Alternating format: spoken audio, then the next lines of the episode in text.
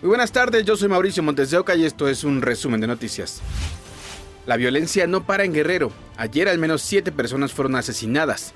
Los responsables serían integrantes de la familia michoacana.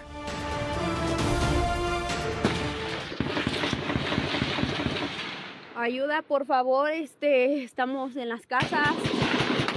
Este, no, no nos dieron para irnos, escondernos, nada. Por favor. Es el llamado de auxilio de una mujer de la comunidad del Durazno en Coyuca de Catalán Guerrero. A lo lejos se escuchan varios disparos. Según reportes, se trató de un ataque realizado por presuntos integrantes de la nueva familia michoacana. El comando sacó a varias personas de sus casas, los llevó a una escuela y los asesinó. Otras versiones señalan que el grupo armado los llamó a reunirse en el lugar para luego dispararles. Hay al menos siete muertos, entre ellos un menor. La Secretaría de Seguridad Pública informó del despliegue de elementos de la Sedena, Marina y Guardia Nacional, tanto en esa comunidad como en zonas aledañas.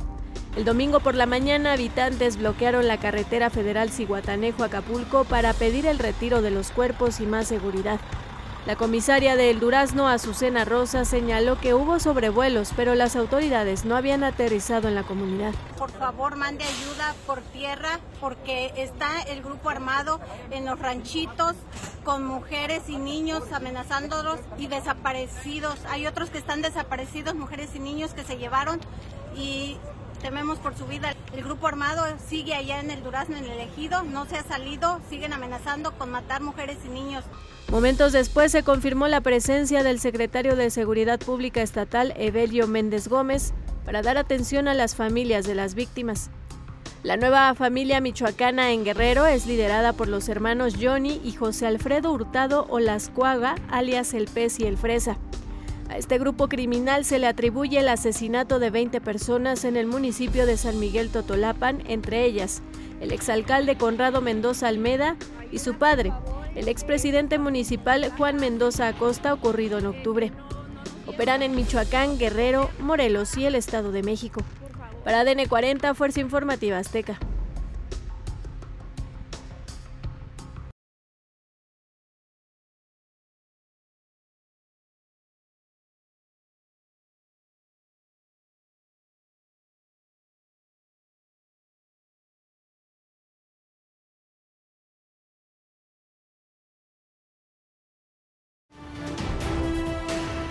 Por cierto que del penal de Coyuca de Catalán un grupo armado se llevó al interno Samuel Ávila Marín.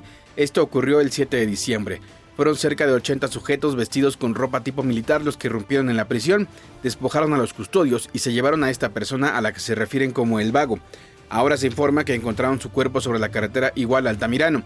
El vago tenía un día de haber ingresado a prisión por secuestro y era señalado de ser uno de los principales líderes de la organización criminal Los Tequileros. En Zacualco de Torres, Jalisco, personal del ejército abastió a cinco sujetos armados y detuvo a tres. Se les decomisaron ocho armas largas y tres camionetas. Integrantes de la Sedena patrullaban la zona cuando los atacó el grupo delictivo. Hace unos días le informamos la desaparición de Rosa Isela Castro Vázquez en Veracruz.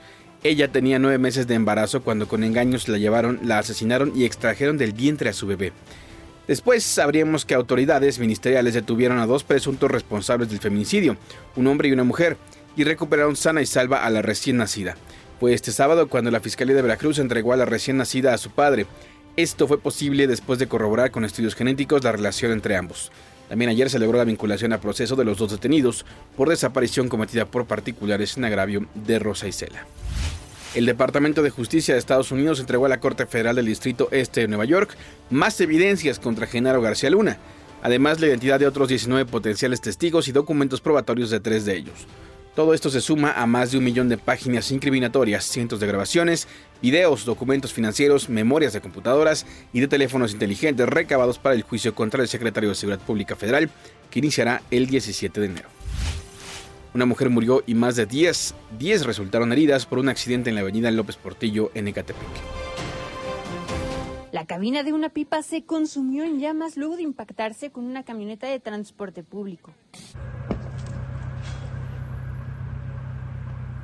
Rápidamente llegaron los servicios de emergencia y sofocaron las llamas. Personal de la Comisión Federal de Electricidad también acudió, ya que la pipa fue proyectada contra un poste de luz y un transformador, lo que dejó sin servicio eléctrico a las y los vecinos de calles aledañas.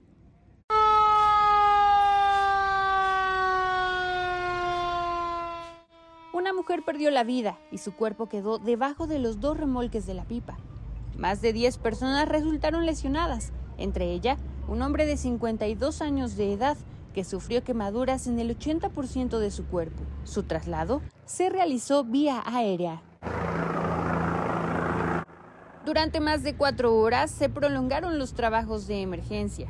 La vialidad permaneció cerrada y la línea 2 del Mexibus que corre de la estación Las Américas de Ecatepec a la quebrada de Cuautitlán Izcalli suspendió su servicio. Peritos de la Fiscalía General de Justicia del Estado de México llegaron al lugar para el levantamiento del cuerpo y realizar las primeras investigaciones. Para ADN 40, Karen Ortega, Fuerza Informativa Azteca. Después de dos años de pandemia, miles de peregrinos le cantaron las mañanitas a la Virgen de Guadalupe.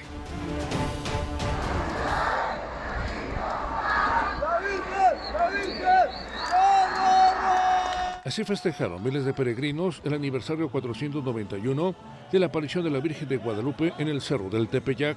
Tuvieron que pasar dos largos años para que la basílica nuevamente abriera sus puertas a los fieles católicos tras permanecer cerrada por el COVID-19. Mucha emoción, mucha emoción.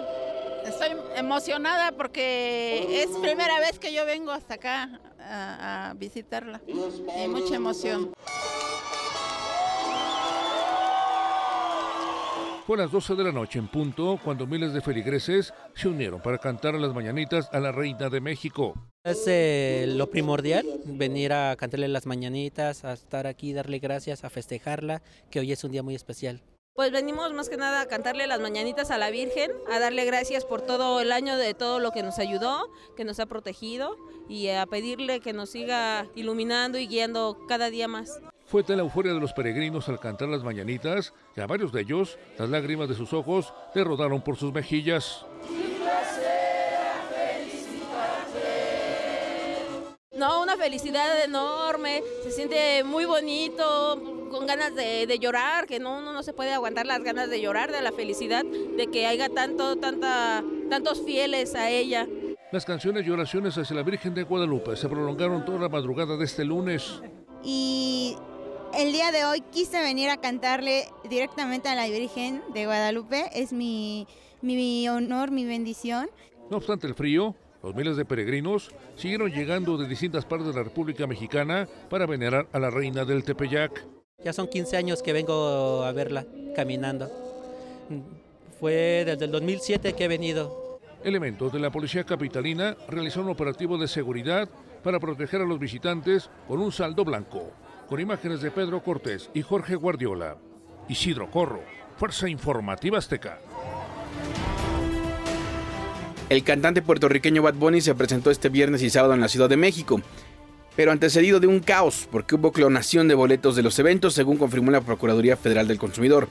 La Secretaría de Seguridad Ciudadana, en los dos días del operativo, sumaron 25 personas detenidas y 39 boletos asegurados.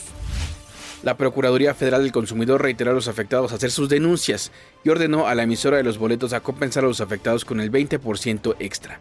Esto quiere decir que se les reembolsará el 120% del boleto. Incluso invitó a los afectados que tuvieron gastos extra derivados del concierto y lo puedan comprobar, lo anexen así en su denuncia. En entrevista para ADN 40, el titular de la Profeco Ricardo Sheffield mencionó que hasta el momento ya se registraron 310 denuncias contra Ticketmaster, 200 del viernes y 110 del sábado.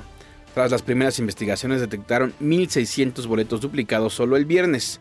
Sheffield destacó que hay un problema interno en la empresa, por lo que ya se hacen investigaciones para ver si fue un error o hubo mala fe de por medio. No obstante, no es la primera vez que ocurre algo parecido. En conciertos anteriores se registraron casos similares, por ejemplo en el de Dua Lipa, en el de Harry Styles y en el de Foo Fighters.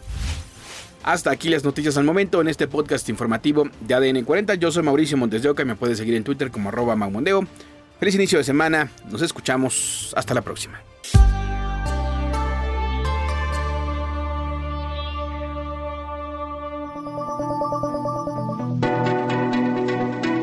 Este podcast es presentado por VAS, la super app que te ofrece muchas y nuevas formas de pagar todo lo que quieras con tu celular. Olvídate de las filas y dedícate a lo que más te gusta. Ver tele en vivo, películas, escuchar música, podcast y estar siempre enterado de las noticias más importantes. Todo en un mismo lugar. Vas, la super app, con todo.